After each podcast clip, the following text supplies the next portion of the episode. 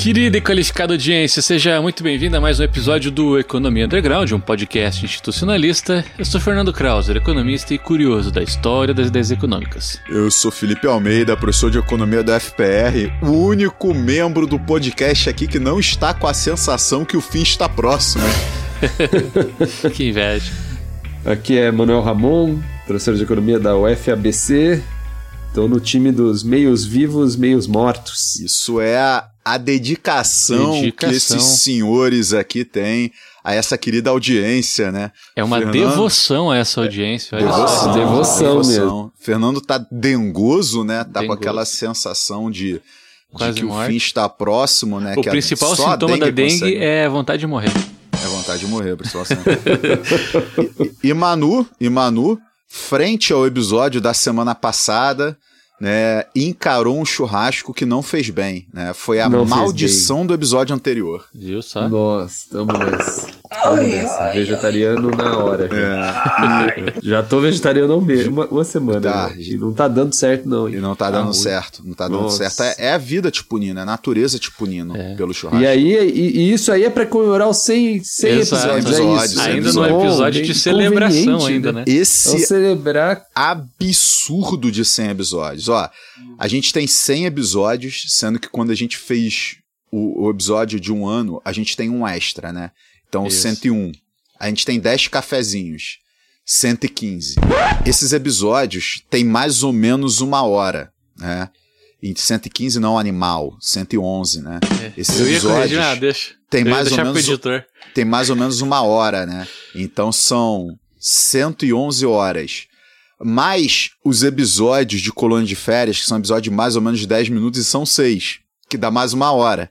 Então a gente pode falar que aproximadamente existem 112 horas de economia underground. Olha Isso é um absurdo, cara. É um, é absurdo. um absurdo. É um a gente ter gravado 112 horas de conteúdo. Isso é um absurdo. Não, e pior é que tem gente que para e ouve a gente. Entendeu? Isso é o mais absurdo. E não é pouca gente, é, não é pouca pô. gente. Como que isso vai ouvindo, acontecer? Né? Como que isso vai acontecer?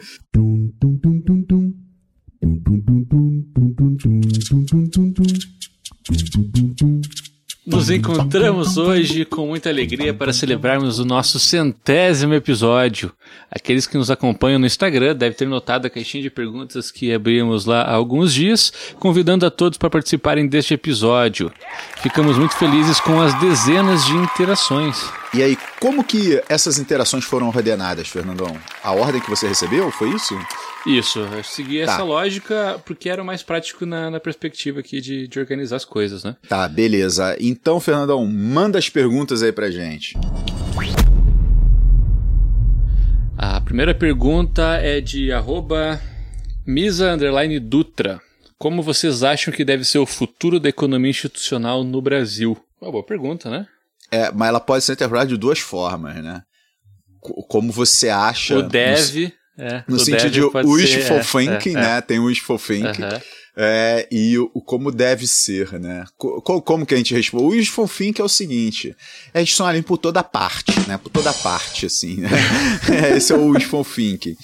Não, não, na verdade, o, assim, vou, vou dar minha perspectiva, tá? Eu acho que o institucionalismo no Brasil ele vem, vem ganhando corpo de duas formas distintas e complementares, né? Uma, cada vez temos mais institucionalistas no Brasil. A outra, é, o institucionalismo que a gente faz aqui no Brasil está ganhando cada vez mais qualidade. Né? E eu acho que isso desenha um futuro muitíssimo interessante né, para a economia institucional no Brasil, que é de existir um coletivo né, pensando em economia institucional, lecionando economia institucional, apresentando economia institucional para as novas gerações, né? E assim que uma escola ela vai proliferando. Então eu acredito que teremos mais institucionalistas no futuro, né? E que mais gente lecionará economia institucional. E cada Manu, vez mais organizado também, né? Que é Eu o que a gente vem isso. vislumbrando aí nesse último ano, basicamente, principalmente com a consolidação do nosso encontro, né? Criando aí redes de contatos. Não, é o institucionalismo é isso. Acho que ele teve um grande período no Brasil de maturação, né? É, isso com quem trouxe o institucionalismo para cá, né? Então todos pega todos nossos cafezinhos ali, vocês vão ver é, escutar um pouco dessa história mesmo, né? De como chegou o institucionalismo. É, e eu acho que agora é isso. Temos a possibilidade de nos encontrarmos, né? Que os institucionalistas se encontrem, trabalhem juntos de diversos lugares.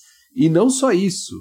Eu acho que o, o ponto para o institucionalismo brasileiro ser um dos mais ou mais relevante, você chutar alto, né? O mais relevante no mundo é essa integração com outras escolas heterodoxas que é, o Brasil tem muito potencial nisso né, tem muito potencial, né? Não são especialistas isolados que temos aqui, né? São especialistas que têm conhecimento de pós-keynesianismo, têm conhecimento da escola marxista, né? Tem conhecimento de estruturalismo, né? Tem um conhecimento de outras perspectivas heterodoxas que contribuem muito nesse pluralismo né, institucionalista, né, esse pluralismo em, em, em, em que o, é, na heterodoxia em que o institucionalismo participa né, e tem condições de contribuir muito. E eu acho que essa fauna é, é, não só é rica, mas é um tanto quanto única, né? É, pensando em outros países. Então eu acho que é, esse futuro é muito, vamos dizer, ele pode gerar muitas coisas boas. É promissor. Né? Eu acho que o socialismo pode ser. É, é, promissor, exatamente. Mas você acha que você chamar todos os socialistas de animais na sua pois é. resposta é. contribui para isso ou não? fauna.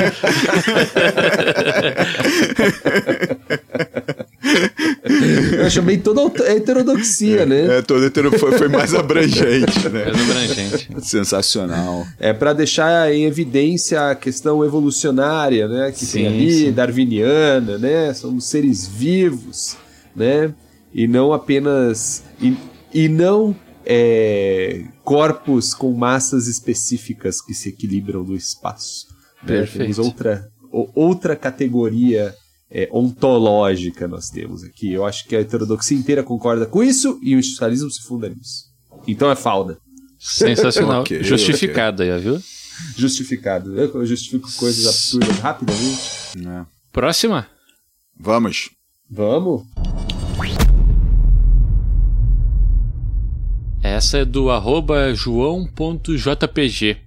Quais são as influências da escola histórica alemã sobre o institucionalismo? Cara, a, a influência, né, na verdade, você tem a influência da escola histórica alemã na, na formação dos economistas norte-americanos, né, no virada do século XIX início do século XX. Né, é aquela história que a gente nem pode falar que é velha, porque ela está acontecendo agora e ela sempre se repete, que é sempre que uma nação né, se torna uma grande potência e você tem as universidades sendo estabelecidas ali, ou a nação está em um processo de desenvolvimento e as universidades estão sendo estabelecidas, né, você tem a seguinte questão: como estabelecer universidades sem a existência de universidades. Né? Como que você forma pesquisadoras, pesquisadores, professoras e professores sem universidade? E aí você tem duas alternativas viáveis, né? Uma, manda o seu pessoal para fora para se capacitar fora para depois ocupar os postos nas universidades, ou seja, o pessoal fazer todo doutorado fora, ou você é, contrata professores de exterior a China tá, é quem está protagonizando isso hoje, né? Tem uma série de pesquisadoras, pesquisadores, professores e professores dos Estados Unidos, da Europa, que estão fazendo part-time no, nos seus países de origem, estão fazendo part-time na China e ganhando uma nota para isso, porque você só consegue fazer isso pagando mais, né? E você no, os Estados Unidos viveu a mesma coisa no final do século XIX, início do século XX, né? Tava mandando o pessoal para se doutorar fora e contratando professores essencialmente britânicos, né? Por causa de uma facilidade linguística. E aí você teve parte, né, dos é, estadunidenses estudando na Inglaterra e parte estudando na Alemanha né, porque eram os centros universitários mais desenvolvidos nesse momento enquanto nações. Né? E aí, o pessoal que estudou na Inglaterra teve mais contato com o neoclassicismo britânico, um nascente neoclassicismo britânico, aquela abordagem bastante marshalliana. E o pessoal que estudou na Alemanha teve muito contato com a escola, histórica alemã. Então você tem uma influência em toda a formação dos norte-americanos e das norte-americanas em um sentido geral. É, tanto que você tem aquela grande pluralidade nos Estados Unidos que ela vai ser verdade até metade do século XX. No institucionalismo, isso se reflete muito no braço comosiano. Né? O Commons não teve essa formação no exterior, mas o professor dele teve né, o Richard T. Ellie, né, ele estudou na Alemanha, ele estudou com a escola histórica alemã, ele leva para os Estados Unidos uma abordagem histórica que influencia esse institucionalismo comosiano, né? Então a influência da, da escola histórica tá, tá presente, né, é, nessa vertente do institucionalismo. Pensando o Veblen, né, e a questão da história, a escola histórica alemã no Veblen, é interessante porque ele sempre se coloca externamente à escola histórica alemã, assim como em relação à economia neoclássica. Né? São sempre duas referências que ele não se. É, ou que, na verdade, ele se coloca como uma alternativa às duas. Né? Então, com relação à economia clássica, a gente já sabe, né? Está propondo uma economia evolucionária, que é fundamentalmente uma economia histórica. Né? A, a questão evolucionária do Veblen é, leva em consideração a história. Aí, mas aí ele fala, não, mas a escola histórica alemã, ela é só história, né? E temos algo além disso, né? Temos algo além disso, né? Temos uma teoria. Então, ele, aquela acusação que se faz aos economistas institucionalistas que eles são ateóricos é a acusação que o Veblen faz à escola histórica alemã, né? Então, é muito interessante como, é, vamos dizer, no sentido do institucionalismo de, de, de corte webleniano, né, a escola histórica alemã aparece, mas aparece sempre como, ó, eles, esses caras têm consideração histórica. Eles são importantes porque eles fazem as considerações históricas. Mas eles não têm uma teoria, né? Eles não têm uma perspectiva teórica que nós temos, né? Que nós podemos, nós desenvolvemos, que é a perspectiva evolucionária, né? É, do institucionalismo é, original. Né? Então é, é ali que eu acho que a gente pode localizar né, o diálogo com a história, escola histórica alemã a partir da perspectiva webleniana. Né? No Commons ela está mais arraigada ali, né? porque tem uma formação direta. Tem um fio né? condutor. Tem esse né? caminho né? direto com o Commons, né? tem um fio condutor. Perfeito. Maravilhoso. Terceira pergunta? Vamos. Arroba Matheus Peregrino mandou essa. Existe algo do institucionalismo que vocês acham errado e que o correto vem do mainstream? Eu acho existe. que ele tá provocando vocês. Não, existe, é claro que existe, cara. A gente fez um episódio inteiro sobre o texto do último Veblen Common Wars, ou seja, um institucionalista que recebeu a maior graça que a EIF provê é, e que a gente falou que a gente discorda, né? Discorda totalmente da abordagem, né? Inclusive a gente chamou esse episódio de institucionalista também erra. Né? A gente chamou. Uhum. É, e depois vem é, Ideologia e Determinismo Biológico, o nosso episódio 96, né? Não tem muito Perfeito. tempo a gente destacou isso. Olha, existem é, institucionalistas também você fica equivoca. A gente não concorda com tudo aquilo que a gente lê do institucionalismo, né? tanto que para fazer as nossas análises a gente se baseia nas nossas próprias abordagens, né? nas nossas próprias interpretações e reflexões. Com isso, a gente concorda no momento da análise, não quer dizer que hoje a gente continue concordando com todos os textos que a gente escreveu, ou seja, a gente discorda até de nós mesmos. Eu sou louco! É, então, é, uma loucura total aí, mas isso acontece, né? O tempo passa, a gente lê, a gente amadurece, a gente Eu não tô louco! Então, assim, a gente discorda de coisas de institucionalismo também. Mas como a gente tem aqui o, o, nosso podcast para apresentar a análise institucionalista, ilustrar a análise institucionalista, a gente acaba falando muito mais daquilo que a gente concorda do que a que a gente discorda. Mas exemplo de discordância, episódio 96 ah, existem coisas na teoria econômica tradicional no mainstream que a gente concorda? Existem coisas que eu concordo no mainstream. Existe. Há uma restrição orçamentária. Eu não tenho a menor dúvida da existência da restrição orçamentária.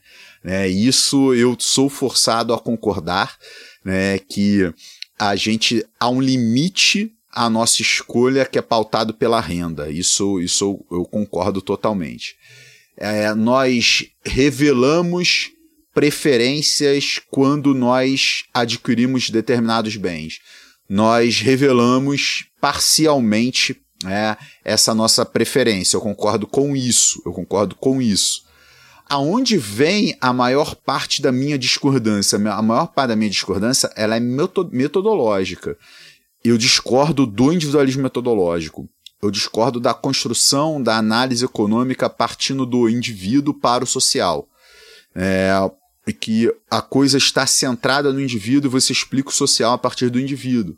E eu concordo com a metodologia de uma retroalimentação indivíduo-sociedade, ou seja, com holismo metodológico. É complicado, né? É, como o Felipe falou, a gente já discordou de uma, bastante dos institucionalistas, né? É, também discordamos dos institucionalistas que tentam virar mainstream, né? Isso é outra. Também, que é. inclui, inclui, está dentro do conjunto discordar dos institucionalistas. Né? Então discordamos dos institucionalistas, né? Agora, assim, o que é o ponto principal para mim da, da. Até vou, vamos dizer, dialogar com o ponto do, do Felipe, né? Por exemplo, a ideia de restrição, né? restrição orçamentária. Eu acho interessante porque o institucionalismo ele vai te dizer, basicamente, olha, você vive num mundo capitalista, né? capitalista, onde se tomam decisões a partir dessa restrição, né? Então é isso, tem o cara na empresa, né? É, é a cabeça de empresário, né? A cabeça de empresário. É, se faz uma teoria em função disso, né? Então podemos dizer que o mainstream é uma teoria em função disso, né? Uma teoria dentro do capitalismo, uma teoria para o capitalismo, uma teoria que deriva do capitalismo, mas diz que isso que o, que o ser humano dessa teoria é um ser humano universal. E aí que está o problema. É você universalizar esse indivíduo, e aí passamos para o individualismo metodológico, né? Porque é um individualismo metodológico, mas um certo tipo de indivíduo. Né? É um certo tipo de é, é, teorização sobre o indivíduo que é o indivíduo no, no mundo capitalista. E isso não é dito, né? Isso não é dito. Eu acho muito interessante aí, porque lá, se for dar um curso de micro, e você fala, olha, tem uma restrição orçamentária e os, você maximiza a sua utilidade a partir dessa restrição, né? Você tem uma, uma, uma curva aí, um conjunto de, uma, de preferências, né? E você opta a partir da sua restrição. E muitas vezes os alunos olham e falam, pô, é isso aí, faz todo sentido. E faz todo sentido. Faz todo sentido porque isso não é mais nada do que a teorização, a explicitação de um mundo, de um mundo em que isso já está dado, né? E foi construído a ferro e fogo. Essa relação, entender o ser humano dessa maneira. E o historismo vai falar: olha, não, o ser humano não é isso aí, não. Né? E aí que eu acho que vem o ponto principal, que é difícil concordar com o mainstream, no, no sentido de que é difícil concordar com uma visão universalizada de economia que esses caras colocam. Né? Então aí que fica a dificuldade de um institucionalista falar, tem algo do mainstream que você concorda? Talvez sim. A partir do momento que o mainstream falasse, olha, isso aqui que eu estou falando é para este tipo de institucionalização de uma cultura do capitalismo. Certo? Ah, ali funciona. Dá, dá para a gente teorizar acerca das relações econômicas num mundo onde você construiu essas relações econômicas a partir de ferro e fogo, fogo de uma maneira muito restrita, muito restrita e vamos dizer um tanto quanto é, aí é uma, uma questão pessoal desumana, né? Porque se a gente pega o nosso amigo Polanyi e fala, né? A gente teve que construir uma economia é, em que o Estado foi fundamental para construir em que os indivíduos entendessem que eles são movidos pela fome de lucro e pelo medo da fome. Se a gente falar que tentar falar que o ser humano, a gente dizer que o ser humano é isso, é um ser que tem fome de lucro, né? E medo de fome, e que é isso o ser humano, aí que está a grande complicação para o institucionalista, porque vai falar, não, o ser humano é muito mais que isso. Aliás, isso nem são preocupações. medo da fome é, ou fome de lucro, é um tipo de vontade e de objetivo que é, foi deliberadamente construído dentro do, do capitalismo. Porque em outras sociedades não existe fome de lucro. Né? Em nenhuma sociedade existe. E, e, aliás, medo de fome é um medo coletivo, não existe o medo individual pela fome. Né? Nós não. E tivemos que institucionalizar isso. Né? Então é muito difícil con concordar com qualquer coisa que venha dessa, de uma perspectiva que se ou que naturalize esse comportamento humano, que é um comportamento não só é, manufaturado, mas um tanto quanto excepcional, em termos de exceção frente ao que é o ser humano. Né? Então, eu vou dizer assim, vou ser mais radical, no sentido de que, cara, se vem do mainstream, eu já começo a achar estranho. Eu já fico com o pé atrás sabe? Lembrando vou, que esse é o Manu doente, viu? Esse é o Manu, doente. Doente. Mesmo é, é, é, a, a, economia comportamental. Mesmo a economia comportamental. Olha, o cara, veja como os pressupostos de racionalidade aqui não funcionaram. Daí, daí. O institucionalismo está falando disso há, há quanto tempo? Né? Tipo, que, que, que racionalidade é essa? O que vocês chamam de racionalidade? Né? Então, é, é basicamente isso. É, tá bom, concordo, por exemplo, concordo com as, os diagnósticos da, da economia comportamental, mas concordo ao ponto de dizer, e daí? Eu né? vou, e daí? Eu vou notar aqui toda a atenção do Fernando na resposta do Manu que ficou me mandando mensagem pelo Instagram enquanto que Manu mentira. discorria. Chegou aqui a mensagem.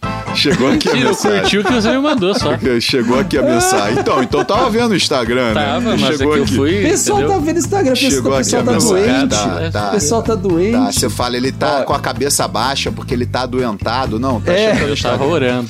Eu quero só exemplificar aqui uma discordância que eu tive de um dos maiores institucionalistas aqui, no nosso episódio 12, quando a gente fala do capitalismo razo razoável do Commons, né? O episódio 12 que se chama Batendo do Amigo na Corte da Corporação Psicopata. A gente fala da capitalismo razoável do, do Commons, eu falo, ah, puta ingênuo, né? Puta ingênuo. O pensamento dele é muito ingênuo. Né? Então eu já demonstrava uma discordância do Commons desde lá do, do episódio 12, assim. Então é. a gente tem nossas discordâncias, embora eu acho que elas apareçam menos do que a existência delas aqui no podcast. Arroba m.alchemist mandou duas perguntas. Vou ler é. a primeira. Querem que leia as duas na sequência ou. Lê as duas, a gente responde as, as duas, pode tá. ser, pode ser. O novo estado industrial e a tecnoestrutura valeriam um episódio? Essa é uma pergunta. E a outra é: uh, revisitariam o tema de algum episódio em específico para fazer uma versão 2.0 dele? Cara, respondendo todos. primeira pergunta, é... a segunda pergunta, última. a resposta é todos, né? É. Respondendo a primeira pergunta, eu. Cara, eu, eu acho que Galbraith, né, que, que é o, o, o autor do, do, do, livro e da ideia aí, que ele cita, né, eu acho que Galbraith, Galbraith é um pensador ímpar, né, na história do pensamento econômico estadunidense. E eu acho que ele, a gente dá pouca atenção para ele na ciência econômica como um todo. No institucionalismo especificamente, eu acho que ele merecia mais atenção do institucionalismo no sentido geral. E incluindo economia underground no institucionalismo, eu acho que a gente valeria maiores menções ao, ao Gabbard aqui no, no, no podcast, sim. Então, acho que não só o novo Estado eh, industrial, não só a tecnoestrutura, acho que Galbraith, no sentido geral, valeria a pena debatermos, né? O, o segundo, a segunda pergunta, cara, é uma pergunta muito difícil, né?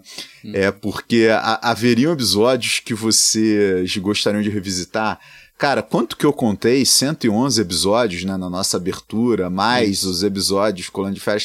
Cara, tem episódio que eu nem me lembro, cara. Entendeu? É. Então é muito difícil, assim, ah, a gente gravou episódio sobre tal coisa, às vezes tem que parar pra pensar, ah, gravamos, não gravamos, tal. No início a gente gravou muita coisa que a gente descartou, né? Uhum. Então, assim, é, é, é, difícil responder porque eu nem me lembro exatamente o que, que a gente já gravou, o que, que foi pro ar. Porém, eu, eu acho que seria um exercício muito interessante a gente voltar nos nossos primeiros episódios, que vão fazer três anos em agosto, e ver se a gente pensa da mesma forma. Porque uma coisa que, eu, que a gente já destacou aqui no podcast é como que para a gente funciona como um grande grupo de estudo e que isso muda a nossa visão de institucionalismo, né? Então, será que esse grande grupo de estudo durante três anos não mudou a visão que a gente tinha lá dos nossos primeiros episódios, assim? Eu acho que seria interessante, seria muito interessante a gente parar e revisitar esses primeiros episódios em alguns momentos. Uma pergunta de verdadeiro ou falso para vocês. No nosso primeiro episódio, a gente falou sobre posições sexuais a gente falou sobre posições sexuais, só que eu não sei se a gente deixou ir pro ar. Eu não sei se a gente deixou pro ar. Ficou, no ar. Ficou no ar. Ficou no ar. É. Por que, que você escuta? É, porque eu, eu lembro que. Não, porque eu, eu não Uma... lembrava disso. Aí eu é fui uma... ouvir e de repente o Manu puxa essa lá. É. Ah, inclusive, para quem quiser diversificar em posições sexuais, sei o quê, o Marcel Moço, blá. É, é eu, eu, lembro que tinha referência, tinha referência é. para isso. E eu lembro que isso veio do dormir sentado, dormir em pé. Isso, né? isso veio do dormir sentado, dormir em pé. Por isso que eu, que eu me lembro um pouco disso. E o dormir sentado, dormir em pé foi um negócio que a gente levou com a gente para muitos episódios, sim. né? Muitos isso. episódios, assim. Então, por isso que eu, que eu me lembro, assim. Eu não escuto o primeiro há muito tempo, mas eu escutei semana passada o segundo e o terceiro. Pra minha disciplina extensionista lá. Caramba, caramba. É uma, uma luta, hein? Porque. Nossa, não sei se eu tenho coragem de escutar, porque eu fico ter vergonha de mim mesmo. Né? É, tem vergonha isso. alheia que o alheio é você. Só dá, que há um tempo atrás. Cara, dá um pouco de vergonha, porém eu achei que eles fossem ser bem pior do que eu, eu encontrei os episódios. É. É, é, a gente percebe uma diferença porque a gente tentou fazer coisas que não deram certo, por exemplo, lá o mundo institucionalizado não deu certo. Isso. Ficou bem melhor quando a gente abandonou, na minha opinião. E a gente tinha pouca inserção, né? A gente tinha pouca sonoridade, é. tudo. E, e, a, e, a, nossa relação também, ela era meio Uh, não truncada, mas a gente tinha um pouco mais de receio de se cortar, assim como eu fiz com o Felipe agora. E aí o, o, episódio talvez ele ficava meio. meio tinha respeito, aquela assim. época tinha respeito. tinha respeito. Agora perdeu o respeito totalmente. perdeu o respeito, é. tem que mudar esse negócio. Não, aí, e, e a gente. passado tinha, era muito melhor. A gente tinha falas mais longas, né? Também, a gente, é. não, a gente não, não sabia fazer essa fala mais curta e passar a bola, assim, sabe? É. Mas tirando isso, cara, eu, eu acho que. Eu entendo quem tá ouvindo a gente desde o início, assim. Uhum. Eu acho que a gente tá oferecendo um negócio legalzinho, assim, desde o início. Mas eu acho que melhorou com o tempo. Ah, e tem coisa que é normal, né? Tipo, puta, esqueci de falar tal coisa. Ou, ah, eu poderia ter explicado assim em vez de assado. Mas isso acho que. Cara, isso. É qualquer coisa, até no dia a dia, né? É, é, é assim, o, o que rola normalmente é cada um grava o seu canal de voz o Fernando faz todo o trabalho de sincronização, de mixagem, de masterização, faz todo o trabalho de deixar o episódio redondinho. Ele passa pra gente, eu sempre escuto, e escuto vendo assim, pra tirar barulhos ou alguma coisa que não ficou legal. Às vezes passa, tá? Uhum. Mas eu, eu escuto assim, tento tirar isso de fundo tal. E nesse momento eu sugiro um nome pro episódio, né? E aí a gente trabalha em cima dessa minha sugestão. Cara, é, nesse momento que eu tô ainda preocupado com barulho, eu já paro e penso, puta, eu podia ter falado melhor aqui. Sim. Eu podia ter me expressado melhor. Podia. Cara, então isso é, é, Isso foi o que a gente conseguiu fazer naquele momento. Né? Assim como eu tô ouvindo esse nosso episódio agora e eu tô pensando, eu poderia ter respondido melhor tal pergunta. Mas, cara, é isso. Né? Foi o que deu para é, fazer. O que deu para fazer dada a limitação naquele momento, né? Claro que sempre dá para fazer melhor, mas dá para fazer pior também. Também. Ô, Fernandão, ah, tu não tá respondendo eu... nenhuma pergunta, hein? Tá, eu tô é. inserindo meus comentários ah, aí. Dá, então, beleza. por favor. Eu uma vou coisa a próxima aqui então, ó. Não, não, pera aí que eu não respondi essa aí. Não, ah, uma tá, então coisa então que melhorou muito ao longo do tempo, Fernandão se soltou em termos de participação, né? É, assim, total. Antes ele era mais acanhada, aí foi se soltando. Eu aprendo Olha, mais ouvindo, pô. Eu tô com dois mestres do institucionalismo brasileiro aqui. É, que desculpa. Mas, mas ve, veja como ele não está tão solto. Que, que veja como ele não. Veja como ele ainda tem que trabalhar a soltura ainda. Tem que Porque trabalhar. Ele falou: ó, são, só, são duas perguntas aqui do Alchemist. Ah. E aí eu vejo aqui na listinha das perguntas que ele coloca, tem três. E ele não falou qual que foi a primeira. que não é uma pergunta, mas é uma, uma afirmação. Ah, verdade, Qual que é a né? afirmação? Né? Esqueci aqui. Que está escrito, melhor podcast de economia, PQP, vocês são demais. Verdade. Ô, alquimista. Deixou isso oh, de fato. Obrigado, alquimista. Cara. Obrigado. queridão. Muito é, bom, queridão. Então são três coisas. Três. Uma são afirmação três. e duas perguntas. É. Duas perguntas. Eu acho que o, o Alchemist, né? Quando ele fala do. pra gente. O Geraldo? Os alquimistas, né? Você lembra? O Geraldo Alchemist. Nosso vice do coração. é, quando ele fala, ah, se faz sentido fazer um episódio né, sobre o novo estado industrial e tecnoestrutura, eu falo, acho que faz todo sentido. Mas a gente também usa muito do Galbraith, né, especialmente do novo estado industrial, é, a ideia de planejamento privado, né, é, essa ideia de planejamento junto com o Estado, né, ou seja, o Estado como uma ferramenta da grande empresa industrial é, como uma ferramenta que garante demanda, né, que garante oferta para essa empresa, é, a gente fala isso em vários episódios. Né? Quando a gente vai falar sobre grande corporação, é, é, uma, é um denominador comum sempre, cara, use o Galbraith, né? Então não tem muito como fugir. Então a gente está falando sempre, mas eu acho que talvez seria interessante né? A gente fala, oh, então o que está escrito mesmo no, no novo Estado Industrial? Vamos falar sobre o livro. E isso, não só isso, né? Mas fazer essa atualização que outros autores estão fazendo, né? Que é colocar a questão financeira. Né, esse novo, esse capitalismo neoliberal, né, esse padrão de acumulação financeiro que o Galbraith não estava pensando muito, né? Por exemplo, aqui o shareholder value, né? Como a gente coloca o shareholder value pensando tecnoestrutura, né?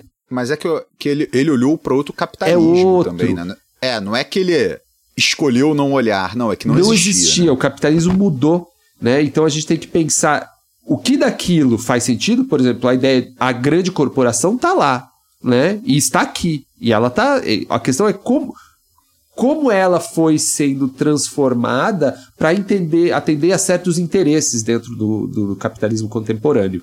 E esse movimento o institucionalismo faz, né? Então tem autores aqui que como o Munker, né, que o livro mesmo chama The Transformation of American Capitalism. Né? Então ele está tá pegando a, vamos dizer, ele pega o bastão é, do Galbraith.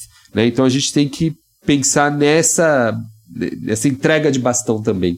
Né? Então, é, vamos dizer, sempre vai aparecer Galbraith. Temos que falar, eu acho mesmo, sobre o novo Estado Industrial e falar sobre tudo o que vem depois nessa discussão sobre a grande empresa industrial, né, a partir do olhar institucionalista.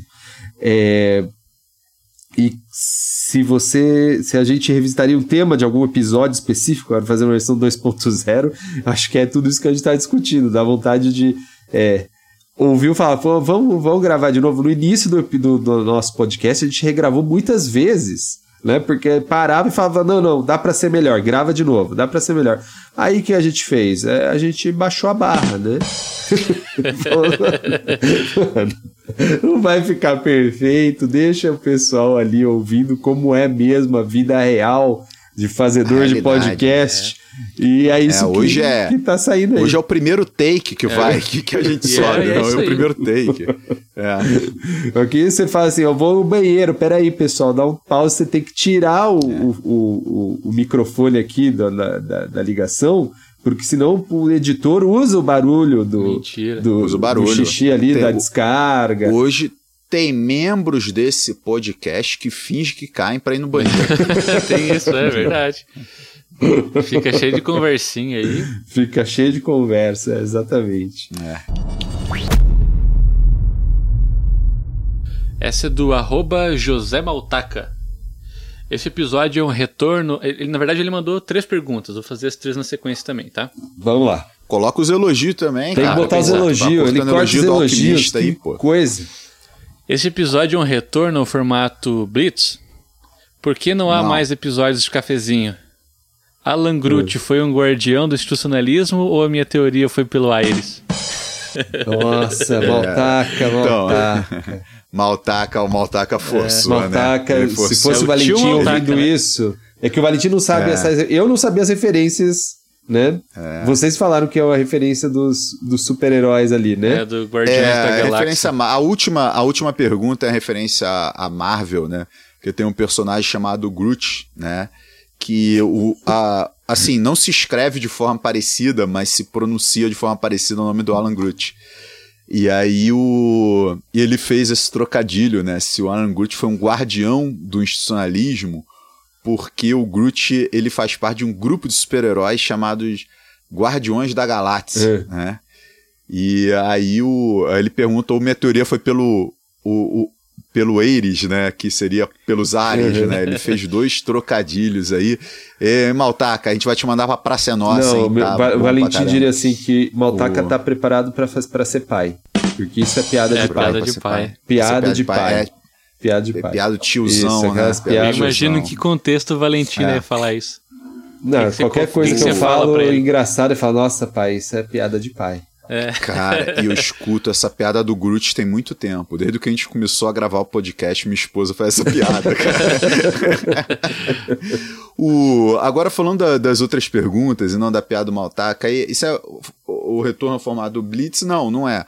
Né? Embora o formato seja o formato Blitz, né? Na verdade, foi uma, uma forma que a gente pensou para fazer, para ter a audiência no episódio de número 100, né, episódio especial, é um marco aqui do, do podcast, a gente queria mais da audiência, né, e como a gente não faz live, né, a gente sempre grava, edita e coloca no ar, a gente achou interessante trazer a audiência na forma de, de perguntas, ou seja, a audiência pauta o episódio de hoje. Mas o Blitz, cara, é, talvez a gente tenha errado um pouco no seguinte sentido. A gente colocava o Blitz nos nossos episódios múltiplos de 7, né? Então, de sete em sete semanas tinha um blitz. E a gente escolhia todas as perguntas da audiência para responder em um único episódio. Então teve o caso da pessoa mandar perguntas na semana que a gente colocou um blitz no ar, ou logo depois da gente gravar, e a pessoa ter que esperar sete semanas para ter a resposta a gente achava que era muito tempo para deixar a audiência esperando. A gente extinguiu o Blitz e a gente colocou as perguntas ao final do episódio à medida que elas chegam. E tem umas perguntas que a gente responde no inbox pela pessoa. Uhum. A gente não coloca no ar porque às vezes a pessoa pede para não colocar no ar. Fala, não, isso é uma pergunta muito pedestre e tal. E às vezes é uma pergunta muito específica e acaba não indo pro ar, assim mas em geral a gente responde todas, todas ao final do, do episódio. Então a, Agora é um a questão do Blitz. É, a questão do Blitz foi responder mais rapidamente as perguntas, né? Por que não há mais episódios cafezinho? A gente também só tem a pergunta, a gente não tem a resposta.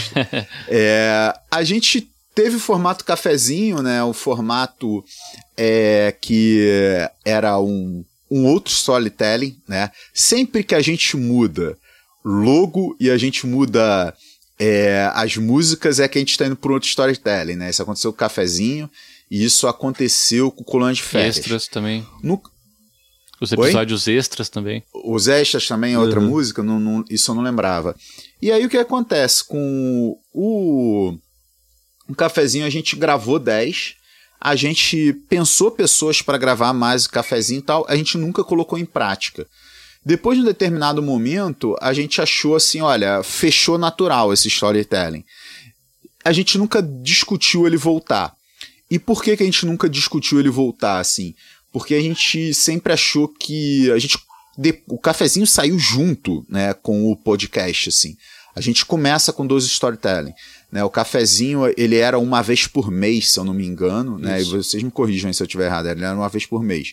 Então, no, no mês, toda quarta, tinha esses nossos episódios que agora completam 100, e tinha um cafezinho que era, acho que a última sexta-feira do mês, ou quando tinha episódio múltiplo de quatro, alguma coisa assim, né? E aí ele subia na sexta. Então tinha uma semana que tinha dois episódios nossos, assim, sabe? A gente, em algum momento a gente achou que era ruim desmembrar na quarta e na sexta, que era legal a gente ficar só na quarta, mas como era um outro storytelling, acabou ficando um pouco de lado, assim, mas a gente não, nunca chegou a ter uma reunião sobre o fim do cafezinho, ele só terminou. Exato. Gente, eu tô, eu tô correto nessas minhas tá, tá memórias tá aí, por favor, não, é isso, me, me é isso, né? Porque cafezinho no início a gente tava meio... Não, com, com relação ao Blitz, é exatamente essa questão do da vamos dizer, a quantidade de tempo entre a pergunta e a resposta poderia ser muito, muito comprido, né? E que a gente poderia incluir isso dentro dos episódios, né? Perguntas, menos perguntas, né? E sempre no finalzinho do episódio era mais é, adequado, a gente achou. E por isso o Blitz acabou. E o cafezinho, eu acho que a gente estava sempre no início, né? Pensando, cara, a gente precisa oferecer para todos os. Porque, pessoal, quem faz esses podcasts, eu não sei, mas na nossa cabeça aqui é assim: sempre estamos com o fantasma de. Ou estivemos, né, por um tempo, né? Fantasma, isso aqui é uma experiência, isso aqui pode acabar, né? Não sabemos por quanto tempo. Estamos aqui no 100, né? Não sei, vamos chegar nos 200? Bom, por aí. Vamos fazer não três sei. anos. Então, três né? anos. Já vamos fazer três mas, anos. Mas no início tinha esse lance do pode acabar. Isso. E aí o que, que a gente fala? Cara, temos que deixar aqui pelo menos um, um, um repositório com entrevistas com as pessoas mais importantes do institucionalismo no Brasil, né? E a gente fez esse esforço, né? De chamando, chamando, chamando, fazendo vários cafezinhos, né? E chegou um momento que a gente falou: peraí, a gente já entrevistou muita gente. É, não vou falar que a gente entrevistou todo mundo, porque é, podem ter mais gente, né? Aí falou: ok, fizemos aquilo e repositório, aquilo é muito importante, eu acho. É, é isso, né? Qualquer um está interessado, pô, como tal pensador brasileiro, qual foi a trajetória, o que, que ele estuda, pega lá o cafezinho, você vai achar, né? E vai achar e vai fazer mestrado com esse cara, como é que é, vai ver lá, né? Então, é, eu acho que teve uma ansiedade do início e a gente fez isso, vamos dizer, um tanto quanto rapidamente, né? É, porque também a gente queria fazer esse repositório o mais rápido que pudesse, né? Se a gente soubesse que esse negócio aqui, que o nosso podcast vai durar infinito, a gente fazia aos poucos, bem, assim, uma vez a cada três meses, aí foi um por semestre, né? Mas é, foi feito, né? Eu acho que é isso. A hora que a gente quiser entrevistar alguém, a gente vai entrevistar sem cerimônia. Fiquem Não, tranquilos. Eu acho, é, e eu acho que hoje a gente apresenta e reapresenta o pessoal de outras formas. Né? Exatamente. Né? É, eles vêm fazer um debate com a gente, aí é, o pessoal passa a conhecê-los tal. Ficou muito assim do uma apresentação dentro dos debates que a gente faz. É. É, a gente não sabia como isso ia acontecer. Isso começou a acontecer também, assim. Eu acho que a gente. O, o cafezinho ele é um pouco mais orgânico isso. hoje, assim, sabe? A gente não tem aquele momento de parar e entrevistar alguém. É, eu sabe? acho que isso tem a ver com a existência de dois storytelling, né? Porque acabava sendo o dobro de trabalho para nós, né? Isso. Que a gente tinha é, esse cuidado em, em uma semana, de não assim, misturar é. os dois storytelling, mas a gente tinha que garantir dois conteúdos naquela semana. E isso acabava é, dificultando é... um pouco a nossa logística de gravação, nossa logística de, é, enfim, de edição, botar no ar. No início a gente tinha as caixinhas, hum. né? Ah, vamos começar o episódio dando umas ilustrações gerais e depois entrar na teoria. Uhum. Vamos fazer a entrevista como algo, né, que estava side assim do, do, do episódio e tudo. Cara, e quando a gente viu assim, olha, tudo misturado funciona melhor, assim, sabe? E a coisa começou a ficar misturada e a resposta da audiência também foi muito boa quando a gente se soltou mais assim, sabe? Então acho que acabou ficando de lado por causa disso, assim, sabe? Então não, não foi deliberado não, Maltaca, mas a, aconteceu. Pode voltar? Cara, eu acho que naquele formato, eu acho que continua acontecendo, não naquele formato, né? Exatamente. né? Essa é de arroba Jonathan underline Martins underline Costa. Grande Jonathan. Acham que seria possível uma mescla do marxismo-lenismo com o institucionalismo? Uh, posso começar essa, depois vocês me corrigem? Começa, começa. Eu acho que do ponto de vista de uma concepção teórica que é crítica aos fundamentos daquilo que se entende como economia tradicional, a gente tem um amplo terreno de diálogo da lógica institucionalista com a lógica uh, marxista de um modo geral, que não vou entrar nas especificidades de um marxismo-lenismo. Inclusive, né, dentro dessa, dessa nossa corrente que a gente recorrentemente traz aqui do institucionalismo radical, né, vai ser apresentado aí o marxismo como um primo né, desse institucionalismo radical. E eu acho legal essa, essa aproximação familiar, né? de ser um primo e não um irmão, porque isso também denota que existem talvez ali alguma certa distância que é importante de ser trabalhada, né? E aí acho que a gente está falando especificamente de questões puramente metodológicas mesmo, né? Se a gente for retomar, por exemplo, considerações que o próprio Veblen, né, entendendo aqui, pegando um braço vebleniano do institucionalismo, para compreender ali o que, que ele achava do marxismo, quais as aproximações que ele eh, acharia viável ali, fica muito claro que existe algum tipo de limitação metodológica, pelo menos nessa leitura do Veblen, no que diz respeito justamente àquilo que é muito caro para nós, né? que é essa aproximação evolucionária, essa aproximação da causação cumulativa. Que no caso do marxismo, né, mais uma vez, na leitura do Veblen, isso vai estar muito mais uh, associado a uma perspectiva dialética de superação e substituição, né, o que eu acho que é bastante uh, problemático, digamos assim, na medida em que você tenta aproximar essas duas teorizações no sentido de tentar convergir um, um propósito comum, digamos assim. Né? Por isso que uh, né, várias vezes aqui a gente já comentou como os institucionalistas são pessimistas em essência, né? E enquanto outras perspectivas teóricas, como por exemplo o marxismo, já vai conseguir vislumbrar um processo revolucionário, né, digamos assim, ao fim de, dos processos históricos, né.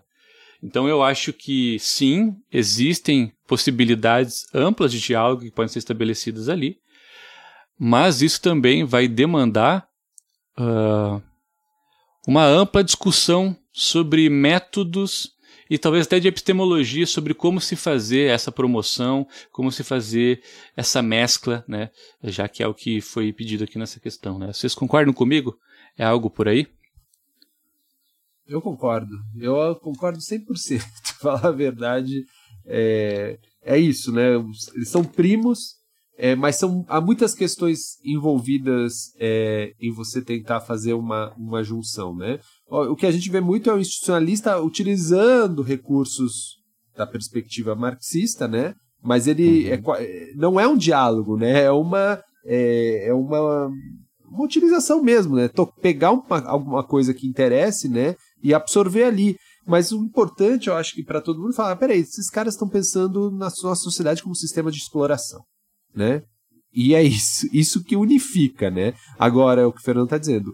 Teoricamente, metodologicamente, como a gente consegue estar todo mundo na mesma via, aí eu acho que podem ter problemas. Mas aí eu, minha provocação é outra, né? Tem que ter todo mundo unificado, teoricamente, metodologicamente, né? Uhum. Eu acho que talvez não seja necessário. Talvez é legal é, falar, olha, olha o que esses caras estão falando, mas olha que interessante onde eles estão chegando com a teoria deles, com o método deles, mas olha que interessante onde esses caras estão chegando. E ah, a gente chega em outros lugares, ah, tem coisas que a gente pode usar deles, e, eles têm coisas que podem usar da gente, né?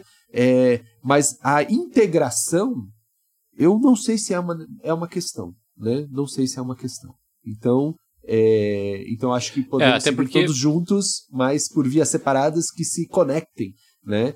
É, eu acho que é mais interessante.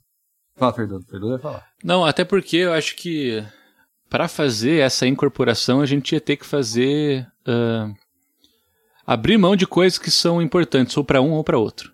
Né? Eu acho que não ia ter outro jeito de fazer essa incorporação que não fazendo isso. E aí eu acho que você perde a justificativa de fazer a junção de uma teoria. Né? Arroba VR Seifert. Falem algo sobre o arcabouço fiscal. Não foi muito para mercado? Eu acho que a existência de um arcabouço fiscal é para mercado. É, nesse, nesse, é, eu concordo totalmente, assim embaixo. É, nesse mundo né, que a gente vive, que a gente tem debatido assim, né, desse, dessa nova fase desse, do neoliberalismo que a gente vive nesse momento histórico aqui, cara, o que, que não é pró-mercado? Uhum. Né? O que que não lida com uma, uma lógica de mercado, sabe? Então, assim, é, é muito difícil discutir coisas em termos de o quão pró-mercado foi algo, né? Tipo, porque também não, não existe uma forma de você medir isso, né? Então, é, eu acho, assim, foi pro mercado, não foi? Praticamente todas as, as nossas ações são pro mercados, da, da, nós enquanto sociedade. É, então, acho muito complicado é, a gente, assim, discutir comportamentos que envolvem questões econômicas sendo né, um comportamento no agregado de um, de um grande governo, de uma grande empresa, ou um comportamento de indivíduos e não discuta elementos que se associam ao mercado. É, então, é, eu concordo com o Fernando. Né? A própria existência do arcabouço já apresenta uma lógica pró-mercado. Né? E o fato dele existir, né? então assim, foi muito pró-mercado. Se o fato dele existir estabelece a lógica pró-mercado, bom. Tá dado. Manu, é, tá Perfeito. dado.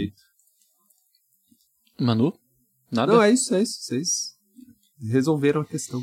Agora vai, o quão pró-mercado, o quão retracionista é o arcabouço, né? O quão anticíclico é o arcabouço? Não, não sei, não sei. Não, eu, assim, pessoalmente acho que não. Que ele não vai cumprir uma função anticíclica. Né? Então, vamos ver.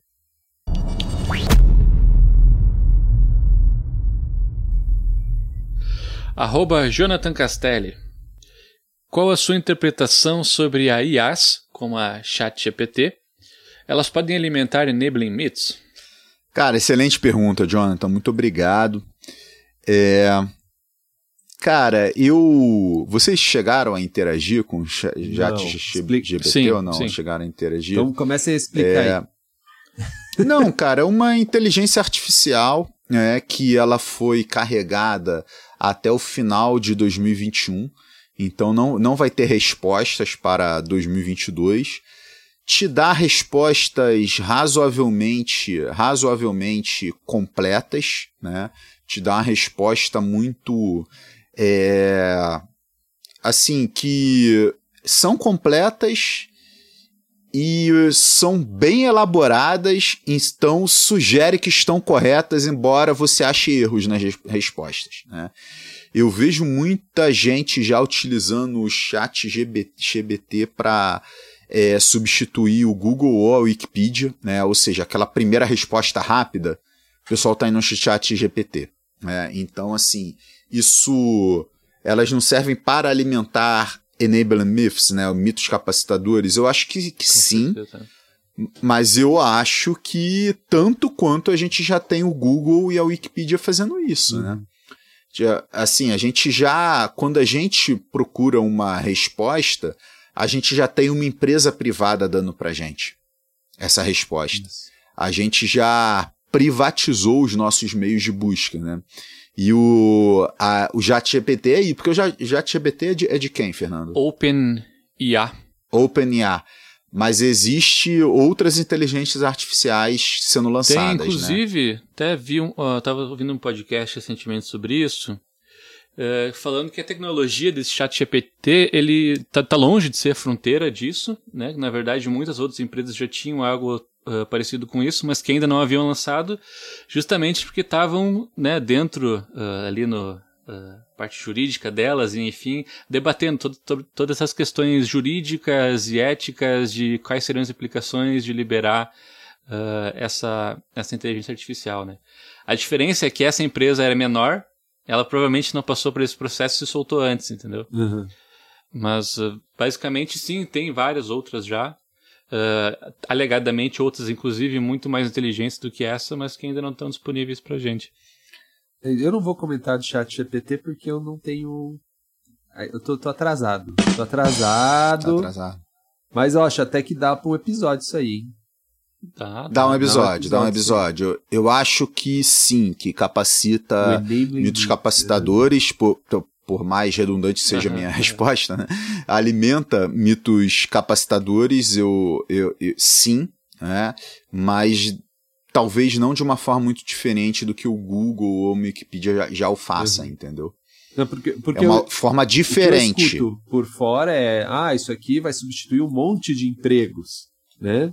Esse tipo de, de, de inteligência artificial a substituir os empregos, né? E aí eu, eu acho que o, o, o Jonathan, né? faz a pergunta porque está colocando em questão ah, esses empregos, ah, o cara se especializou em algo que, que o mercado não resolveu de outra maneira, né? E, e a questão de pessoas se alimentando e vivendo não é a questão fundamental da organização econômica. Isso fica em evidência né, das sociedades. Por quê? Porque aí o mito facilitador aparece aí, ah, não, apareceu uma tecnologia aí que substitui o cara, acabou. É, não, não, é porque o capitalista quer mais ou qualquer coisa assim, é porque aconteceu, né? É a tecnologia. Não, eu, mas eu acho que ainda não está no nível de substituir um monte não? de emprego, não, cara. Está no nível de, de, de, te dar uma informação que você precisa naquele hum. momento. Só que te dá, assim, você basicamente você pode, sabe, essas é, inteligências artificiais de filme de super-herói, hum. assim sabe é, é você ter em casa alguém é. que você que assim que é um assistente virtual é uma Alexa que você um pouco pode mais chamar é que você pode chamar pedir para fazer uma resposta vai te dar uma resposta que, que ela assim ela, ela faz sentido no seguinte sentido ela tá gramaticalmente correta uhum. você olha as conexões as conexões estão bem feitas e tudo mas tudo isso foi alimentado claro. entendeu uhum. então eu, eu, eu acho que assim é uma nova forma de você reforçar mitos capacitadores que já estão por aí, mas é uma forma mais convincente. Eu acho que reforça um mito capacitador na sua retórica. Uhum. Cara, porque você ouvir uma inteligência artificial falando é diferente de você ler o que uma inteligência artificial escreveu ou o que alguém escreveu para uma inteligência artificial. Perfeito. Sabe? Tipo, então é. A gente tá nesse, nesse momento aí. Maravilha. Ou não. Não, não é, sei. Maravilha, não momento. Maravilha que foi respondida a questão.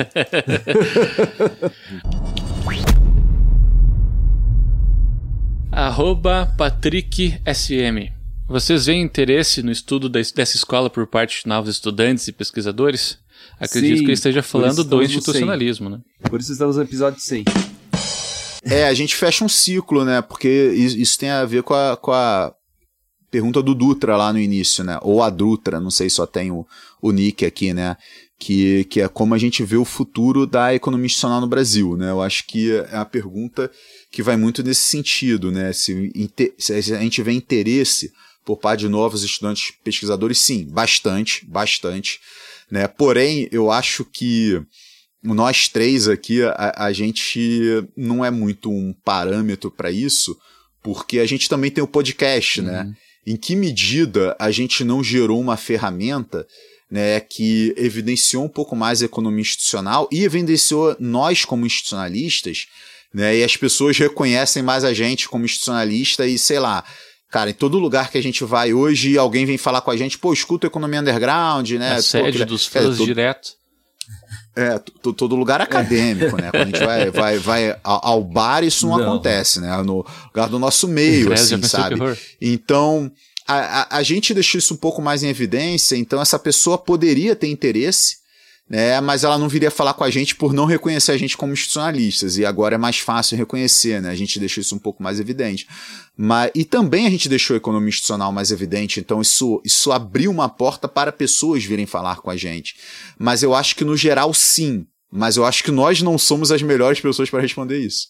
Concordo. Perfeito. A gente vai ver essas respostas no, no número de teses, dissertações que vão ser publicadas aí.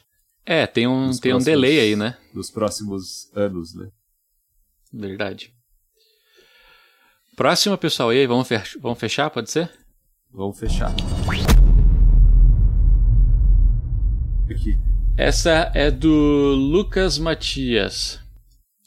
Acredito que seja o Cavalieri que aponta que o institucionalismo se baseia numa pseudo-história.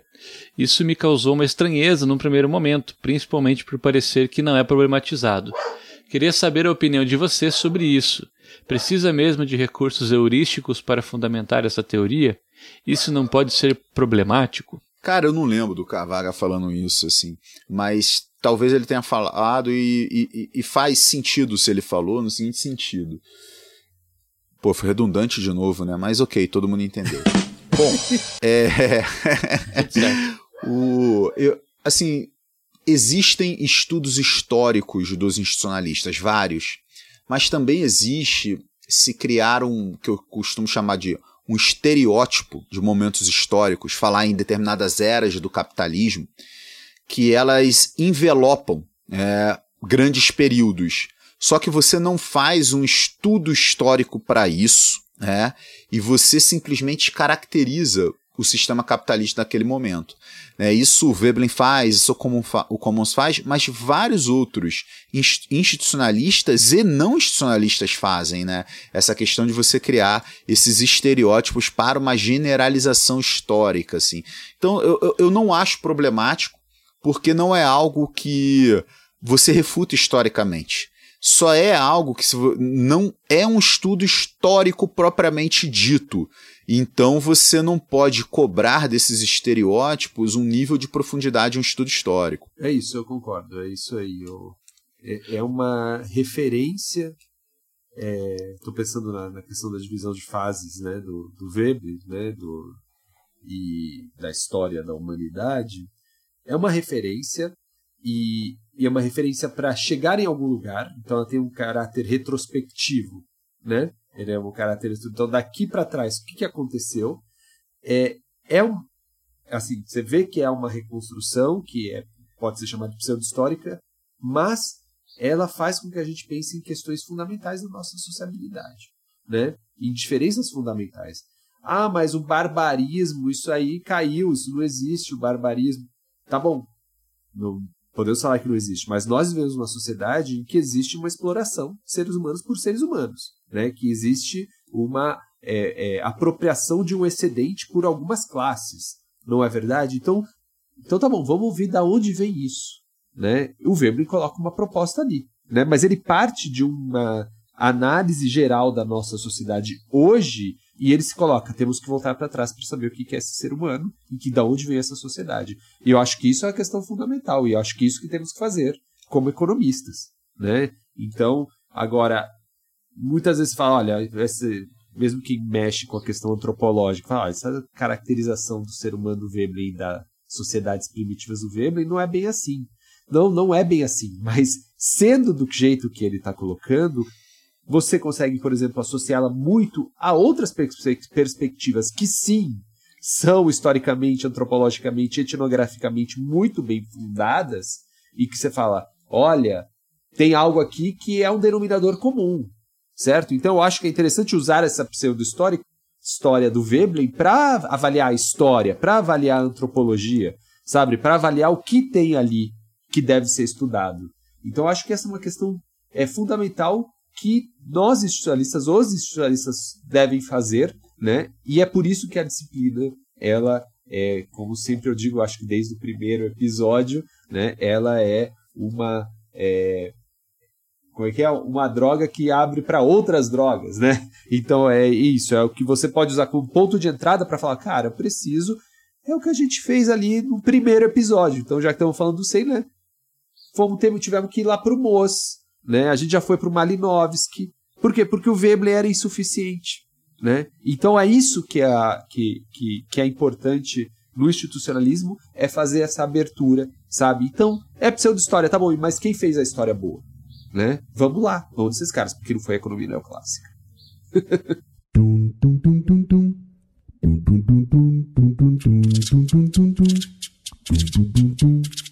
Pessoal, muito obrigado por participarem do nosso centésimo episódio. É uma enorme satisfação ter passado esse tempo aqui com vocês e espero que daqui uh, uns três anos de novo, né? A gente possa repetir dois anos isso. e pouco, dois anos e pouco, dois anos É com o nosso uh, duzentésimo? É essa a palavra? Existe? Duzentésimo. Duzentésimo, episódio. É. O vale destacar que pintaram umas perguntas semelhantes sobre Galbraith, né? Isso. E a resposta seria muito parecida à resposta que a gente deu lá à pergunta sobre o novo Estado Industrial. Vale a pena debater Galbraith, pensador fundamental. É, então a gente vai considerar no futuro, a gente agradece. Pessoal que é Galbraith, pessoal que é Galbraith. Que é Galbraith, interessantíssimo muito bom, isso, muito hein? Bom. e bom. eu fico muito feliz. É, também queria dar essa mensagem dos 200 episódios. Muito obrigado por todo mundo que está aí acompanhando a gente. Quem chegou depois está acompanhando é, há pouco tempo, há mais ou menos tempo, não, não interessa. E quem está ouvindo isso aqui pela primeira vez também, É, e também estou muito feliz de ter sobrevivido a esse episódio sem. É o episódio direto da enfermaria. Aqui. Fernando também é... compartilha com isso, temos que agradecer. Uhum. Né? Eu tô preocupado com o que vai acontecer comigo. É. Eu tô preocupado com. Eu sou eu tô próximo. preocupado com o episódio 201. Será que vai existir esse episódio? O tempo dirá. 101. O tempo dirá. 101, 201, brother. 201. 201. Ok. é... Pessoal, eu tenho, eu tenho antes de abraço um pedido de desculpas. Ih, hein? rapaz. Pedido de desculpas a Eduardo, Eduardo Martins. Eduardo Martins mandou as cartas aqui pra gente. Eu li as minhas. Eu peguei o endereço do Manu e do Fernando, mas eu ainda não Ei, mandei. Só, cara. Então, tá Eduardo, recebi as cartas. Eu vou mandar para eles junto com as blusas que Cláudia Almeida mandou pra gente. Cláudia Almeida. Do é, Economia pessoal, Underground. Agora é só recebidinhos.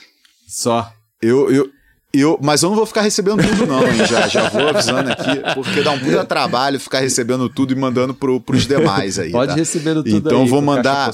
Eu vou mandar dessa vez, eu vou mandar dessa vez, mas não conte que essa é uma tarefa que eu vou, que eu vou abraçar. A gente vai fazer não. uma caixa postal. Então, Eduardo, oh, desculpa, Eduardo, eu vou mandar. Eu, é. eu vou mandar, vai, vai fazer Felipe. assim. É, não do vai, vai fazer, vai, vai chegar muita coisa para vocês se vocês fizerem isso. É, eu tenho um abraço aqui. É, o nosso querido e ilustre membro da audiência aqui, o Hector Luz, me escreveu na semana passada falando: olha só, cara.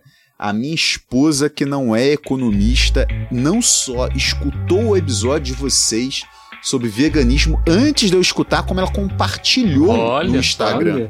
Não, fantástico. Então, é, queria mandar aqui um abraço para Camila, para esposa do Hector aí, né, que se tornou membro da audiência por causa de uma ilustração de hábito de pensamento. Então, muito obrigado, Camila. Um grande abraço para você e um abraço pro Hector. Show. Reforço ambos os abraços. Também reforçado aqui. É isso, pessoal. É isso, eu tô sem abraços hoje que eu tô com outras preocupações. É. Existem questões mais urgentes. Bota urgência, bota urgência. Ali. Inclusive, em homenagem ao senhor, oh. vamos fechar esse episódio oh, aí. Valeu, valeu, pessoal. Pessoal, um grande abraço. Um abraço muito obrigado aí por essa audiência ao longo desses dois anos e pouco, né? Tipo, e desses cento e tantos episódios aí que tenhamos mais cento e tantos aí pra gente debater institucionalismo. Muitíssimo obrigado. abraço a todos e até semana que vem. Abração, pessoal. Até semana que vem. Falou, Tchau. pessoal. Até mais.